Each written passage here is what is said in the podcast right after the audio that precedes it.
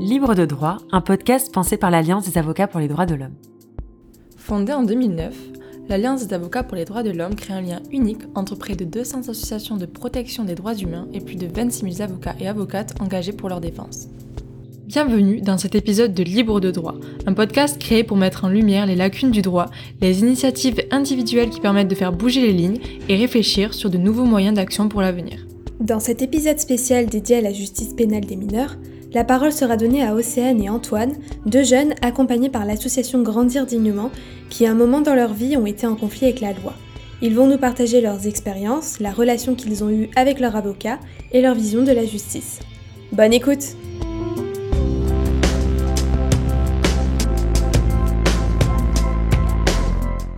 Océane et Antoine, merci d'avoir accepté de témoigner dans ce podcast. Euh, alors je vais commencer avec une première question. Tout d'abord, est-ce que vous pourriez nous dire un peu comment s'est passée votre euh, expérience avec votre avocat? Est-ce que vous vous êtes senti bien informé et bien accompagné bah, franchement, moi, mon... bah, tous les avocats même que j'ai eus, j'en ai eu trois, sur les trois avocats, ils m'ont tous bien expliqué euh, ben, comment parler, attendre toujours euh, deux secondes avant de parler, bien réfléchir euh, aux arguments qu'on va donner, tout ça. Après, euh, ben, comment ça allait se passer aussi. il me disait à chaque fois que la juge, elle pouvait décider de ce qu'elle voulait, mais que lui, il était là pour défendre justement ma cause et que l'autre avocat aussi était là pour défendre la cause de l'autre personne.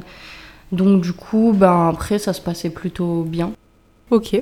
Et du coup, comment se sont passés les échanges avec ton avocat? T'es-tu sentie comprise? Bah franchement ça va, même euh, quand il me posait des questions sur l'histoire, euh, sur les histoires, les faits, tout ça, comment ça s'était passé, il comprenait bien, après il expliquait bien à la juge aussi, donc euh, non sur tout ça à chaque fois c'était c'était correct tout le temps. Même bah, il me comprenait, moi je comprenais aussi tout ce qu'il m'expliquait, donc non franchement ça se passait bien tout le temps. Ok, donc si je comprends bien, même à partir euh, des échanges que, qu'on a eus ensemble ce matin, vous diriez que votre expérience avec vos avocats, elles ont été euh, plutôt positives, c'est ça? Mmh, Ouais. Plus considéré comme un proche même à certains moments de mon côté, on va dire, euh, dans les discussions qu'un avocat simple, quoi. Dans le sens où ouais, il y avait vraiment ce, ce, rapport qui était bien mieux de mon côté qu'avec juste le premier avocat commis d'office que j'ai eu, avec qui ça a été juste euh, du blabla euh, dans le commissariat, quoi, et c'est tout. C'était commis d'office aussi, ah, mais euh, que, après j'ai souhaité garder, donc on a payé après pour, pour qu'il reste. D'accord. Et comment cette relation de confiance s'est-elle mise en place selon toi? Bah, dès le début, en fait, je pense que c'est plutôt surtout lui, on va dire, qui avait euh, sa façon, en fait. Euh, on va dire qu'il était dans une bonne école, je pense, quoi, parce que vraiment, euh, la façon dont il, me posait les questions, dont il me parlait, il rentrait pas non plus trop dans les détails, savoir exactement ce que j'ai fait. mais par contre, après, quand on passait devant la juge, que je lui avais expliqué les choses, j'avais presque plus besoin de rien redire. Il disait tout ce que, tout ce que je lui avais dit, il le disait parfaitement, quoi. Il expliquait très bien, donc ouais. Ok, et du coup, comment définirais-tu la relation que tu as eue avec cet avocat Un grand frère euh, qui. Il faisait pas la morale, c'est vraiment, non, il, m'écoutait, euh, ça se passait super bien, quoi, il n'y a, eu aucun problème. Très bien. D'accord. Et du coup, à partir de cette expérience, justement, est-ce que tu pourrais me dire euh, quelles sont pour toi les qualités importantes que doit avoir un avocat? Pas euh, essayer de casser cette barrière de je suis avocat, t'es es criminel, euh, hein, voilà quoi, t'as fait une connerie, qui est pas cette barrière, que vraiment ce soit juste deux personnes qui, qui parlent et puis euh, qui expliquent les choses. Et toi, Océane, est-ce que tu as eu un petit peu la même relation qu'Antoine avec ton avocat? Moi, ça va, c'était plutôt bah, c'était pas familier, mais on va dire, euh, enfin, avait une bonne entente, quoi. On était sur la même longueur d'onde, on se comprenait bien. Et du coup, ben, ça veut dire. Euh, moi, j'aimais bien, genre, l'appeler, lui expliquer parfaitement l'histoire, comment elle était, que ce soit bien moi qui lui explique. Parce que des fois, genre, euh, ma mère, elle pouvait expliquer l'histoire et tout ça, mais vraiment avec lui, genre, moi, je parlais tout ça, alors qu'avant, genre, je me renfermais beaucoup avec les avocats. Bon, je parlais pas avec eux parce que je me disais, il est là pour me défendre, je lui explique l'histoire vite fait, et puis voilà. Mais après, euh, quand j'ai vu comment ils étaient vraiment, qu'ils étaient vraiment là pour nous défendre et que c'était mieux de lui expliquer tout parfaitement et tout ça, bah après, j'ai créé un lien de. Je sais pas comment je pourrais dire. Euh, ouais, mais amical. Quand même, genre, on leur parle de notre histoire, ça veut dire c'est quelque chose d'un. Enfin, c'est personnel, tout ça, donc ça veut dire ça ne doit pas aller aux oreilles de n'importe qui. Donc, euh, aussi, on, tous les avocats, ben, ils sont censés garder le secret parce que c'est professionnel et tout ça. Mais il y en a d'autres chez qui on aura plus de confiance que, que certains, en fait. C'est juste ça. Puis il y a un enjeu derrière quand même. euh, c'est, on n'est pas juste là avec l'avocat en train de discuter comme ça, c'est que derrière va y avoir une décision de justice. Mm. euh, on peut à tout moment, euh, par rapport à notre connerie, prendre, prendre de la détention. Donc c'est ouais, faut vraiment que ce soit que ça se passe super bien euh, avec quoi. Si on s'entend avec, qui nous comprend vraiment bien, je pense que il arrivera plus à expliquer à la juge et tout, à parler avec la juge plutôt qu'un avocat qui va juste euh, écouter ce qu'on a fait et essayer de réfléchir à bon bah qu'est-ce qu'on peut dire pour que ta peine soit allégée quoi. Mhm. Ça euh, ouais, c'est cool, la peine elle sera peut-être allégée mais il y a moins de chances qu'avec un avocat qui enfin de mon avis en tout cas. Oui, bien sûr. Et donc, du coup, Océane, toi, pour un peu conclure euh, sur cette question-là, quelles sont pour toi les qualités essentielles que doit avoir un avocat? Ben, l'écoute, disponible et compréhensive. D'accord. Alors, par contre, vous m'avez euh, dit tout à l'heure que euh, certains de vos amis n'avaient pas du tout eu la même expérience que vous avec leurs avocats. Euh, Est-ce que vous pourriez un petit peu euh, développer sur ça? Il y a beaucoup d'amis qui- à moi qui me disent que leurs avocats, ils ont rien fait du tout, qu'il n'y a jamais rien eu du tout, euh, ils les appellent pas. et- Hmm, Alors qu'avec vous, euh, les avocats étaient beaucoup plus euh, disponibles et vous pouviez les contacter? Un peu tous les avocats, ils ont une carte. Lui, il répondait vraiment, genre euh, tout de suite quand on appelait, ou bah, par exemple, des fois, il, avait il était occupé ou un truc comme ça. Il me rappelait tout de suite euh, derrière dès qu'il avait fini. Enfin, non, franchement, c'était. Moi, je trouve que, avec moi, en tout cas pour ma part, euh, j'ai eu une bonne expérience. D'accord. Et alors justement, par rapport à cette thématique de prise de contact avec l'avocat, est-ce que vous, vous aimeriez pouvoir contacter vos avocats via d'autres plateformes, comme par exemple sur les réseaux sociaux? Bah après, pas spécialement. Moi, je sais que sur mon numéro, ça suffit. Après, euh, je préfère pas forcément l'avoir sur les réseaux sociaux. Genre, euh, même par mail encore, ça passe. Mais comme je sais pas trop m'en servir, euh, ouais, par message, euh, même numéro. Je sais pas, moi je sais qu'il y, a il y a une application pour les médecins, Doctolib, où on peut prendre Mm. rendez-vous, discuter. Enfin, je sais pas si on peut discuter directement avec, s'il y a l'option là sur Doctolib. On peut Mais- faire des vidéos, des fast Ouais, des appels vidéo, bah Mm. ouais, enfin un, un système comme ça à la rigueur, parce que c'est clair que réseaux sociaux, devoir euh, donner, peut-être comme on en avait parlé, son Snap, euh, son Insta son avocat, on n'a peut-être pas trop envie qu'il voit ce qu'on poste dessus. À ce moment-là, un Doctolib des avocats, ouais, ça, ça pourrait être intéressant, euh, où on peut contacter notre Ouais. avocat, qu'en fonction de notre région, il soit référencé dans cette région-là, et que puisse y avoir un contact plus direct, euh, vrai. par, message. euh. C'est sûr que ça serait euh, très pratique, oui. Et euh, concernant du coup euh, un aspect un petit peu euh, différent, par rapport aux juges que vous avez rencontrés, quelle a été votre expérience avec ces derniers? Bah, moi, perso, mes juges euh, ont été très humbles avec moi. Ils ont été très gentils. Avant de mettre une réelle sanction, indulgente, voilà, c'est ça le mot que je cherchais, elles ont été très indulgentes avec moi.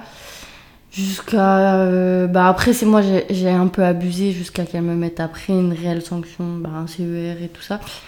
Mais euh, sinon, en soit, euh, non. Franchement, c'était des bonnes juges. Et toi Antoine, tu m'as dit avoir eu une expérience un peu plus négative avec ta juge, est-ce que tu peux nous expliquer en quel sens? Elle a fait son travail, elle l'a fait, elle a bien écouté, elle a bien transcrit les choses, tout ça, mais dans le sens où euh, la juge en elle-même, elle était, elle était, était pas cool. Elle faisait des, des- des mauvais commentaires, elle jugeait, elle me jugeait moi. Il y a mes amis qui l'ont eu aussi, elle, se, les jugeait, elle les jugeait à chaque fois. Ok, on a fait des conneries, mais c'est pas pour autant qu'il faut limite être insultant envers nous. C'est de la merde ce qu'on a fait, mais euh, personne au fond de nous, bah non, on n'est pas une merde. On- Et concernant du coup votre audience, est-ce que vous êtes senti écouté au cours de celle-ci? Est-ce que, euh, votre, est-ce que vous avez senti que votre parole avait été euh, prise en compte? Il y a des moments où bah, j'avais pas forcément trop le temps, j'avais peut-être 5 minutes même pas pour euh, dire ce que j'avais à dire. Et euh, après, bah, c'était tout, euh, c'était plié, c'était l'avocat qui avait parlé, mais j'aurais pu, j'aurais voulu rajouter des trucs, mais je, ressentais pas la possibilité en fait, et j'ai l'impression que si j'allais prendre la parole, j'allais me faire taper sur les doigts, en gros, que j'avais- pas, pas le droit à la parole à ce moment-là, quoi, pas du tout. Après, euh, c'est sûr que dans des affaires, on va dire, plus importantes euh, que de, un qui, imaginons un qui, quelqu'un qui a kidnappé 50 personnes, c'est sûr que là, bah, on va bien lui laisser du temps pour s'expliquer. Mais dans les affaires, comme par exemple un jeune qui a été attrapé pour avoir vendu une barrette de shit dans la rue, on va même pas lui laisser 5 minutes, parce qu'on va se dire, ouais, il a vendu du shit, c'est tout ce qu'il a fait. Donc ouais, il a fait sa connerie, mais peut-être que le, jeune, il a quand même des trucs à dire. Euh, pas forcément que hein, une excuse, il n'y a pas d'excuse à avoir vendu du shit hein, dans la rue, mais euh, la situation dans laquelle il est, euh, on peut être beaucoup influencé, à part l'entourage et tout dans lequel on se met, il y a beaucoup d'influence hein, dans, les quartiers, tout ça. Comprendre ça aussi, parce que en se disant que la personne, si on sait que la personne a été influencée, il y a peut-être moyen de changer ça, donc du coup de peut-être mettre quitte, pas, quitte à pas mettre de prison, mais dans un centre, euh, je sais pas, euh, moins sévère que la prison. Un truc où on peut euh, réadapter les jeunes. Il y en a plein qui existent, des trucs comme ça en plus, des, associations ou quoi. mais pas que, il y a plein de trucs. Il y a des CER, des CEF. Oui, et justement, les CER, donc centre éducatif renforcé, et CEF, centre éducatif fermé, sont des alternatives à la détention. Vous avez tous les deux été placés dans des CER, Centre éducatif renforcé. Euh, est-ce que vous pouvez nous parler un petit peu de vos expériences dans ces centres et euh, de ce que vous en avez retiré? En fait, c'est des alternatives justement à la détention. C'est pour te faire comprendre en fait. Regarde là où t'es, calme-toi, arrête-toi, parce qu'après il y a le CEF et après le CEF il y a la prison.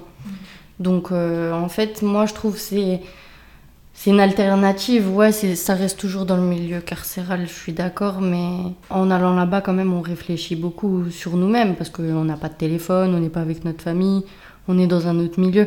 Donc, euh, directement, euh, tout de suite, là, on repense à nos conneries et on se dit, ah ouais, euh, quand même, elle m'a envoyé ici, après il y a ça, et après, ben, après, elle peut plus m'envoyer dans les trucs là, elle est obligée de m'envoyer en prison. Et toi, Antoine, du coup, tu as été placé dans un centre un petit peu similaire, c'est ça? L'IPPJ, c'est en gros, c'est l'équivalent, ouais, CER, CEF, c'est la détention pour mineurs.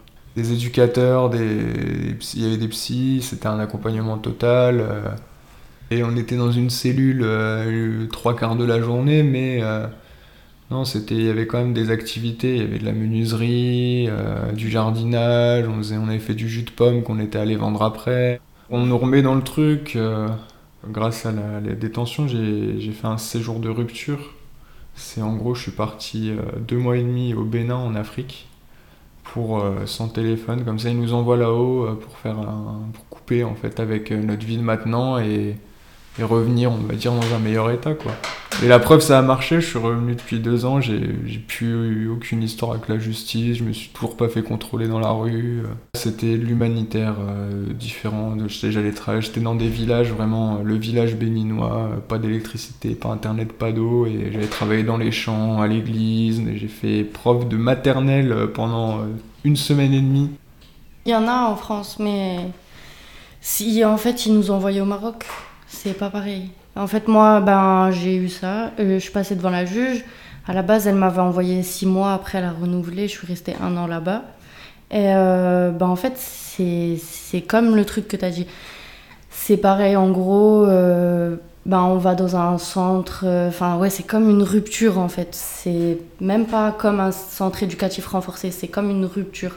On te coupe de tout t'as pas de téléphone. Si tu as envie de parler ben, avec tes parents et tout ça, t'écris des lettres, euh, tu fais tout ça. Après, tu as des appels. Si le samedi, le samedi, tu as le droit à 10 minutes d'appel avec une personne et 10 minutes d'appel avec une autre personne. C'était une fois par mois pour moi.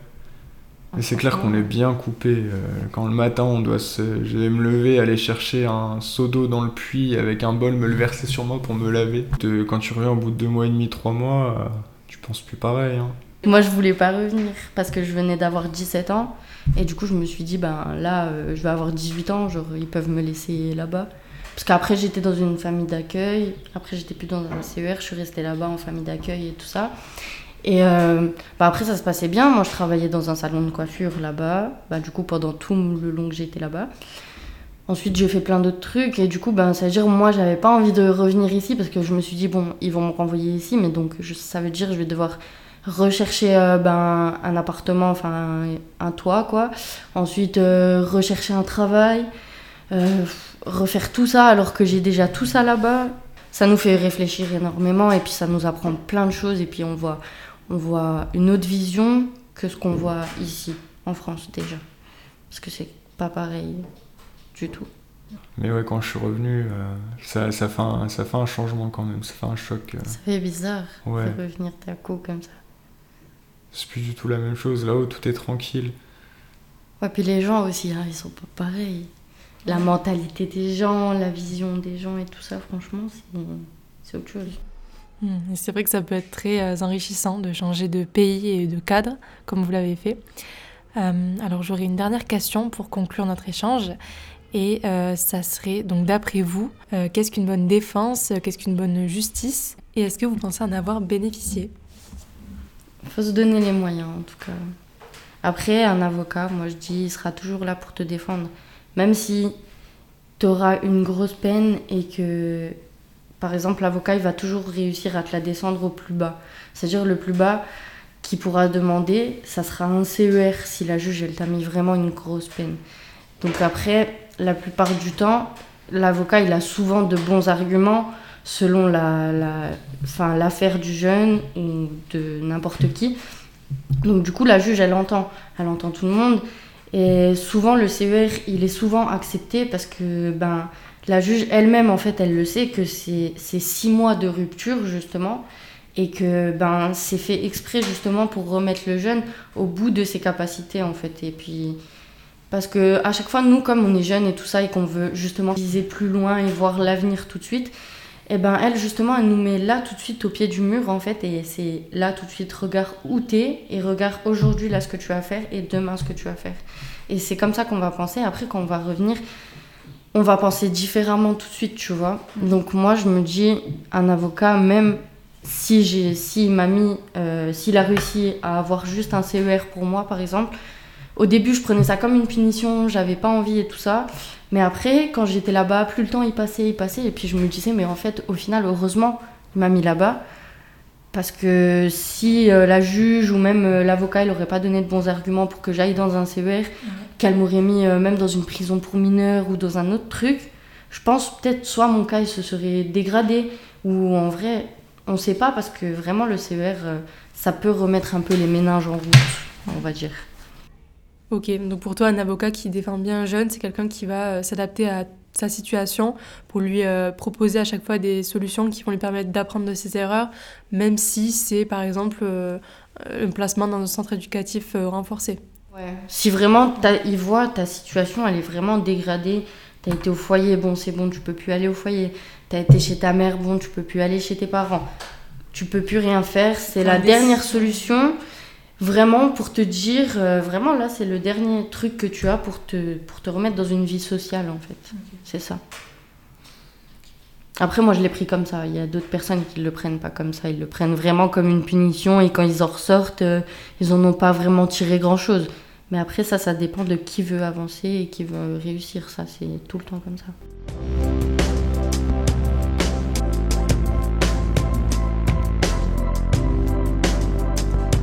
Merci d'avoir écouté cet épisode spécial sur la justice pénale des mineurs. Nous remercions encore une fois chaleureusement Océane et Antoine pour leurs précieux témoignages. Vous pouvez retrouver plus d'infos sur l'association Grandir dignement dans la description de cet épisode. N'hésitez pas à nous suivre sur nos comptes Instagram, LinkedIn, Facebook et Twitter pour suivre toutes nos actualités. A très vite pour un prochain épisode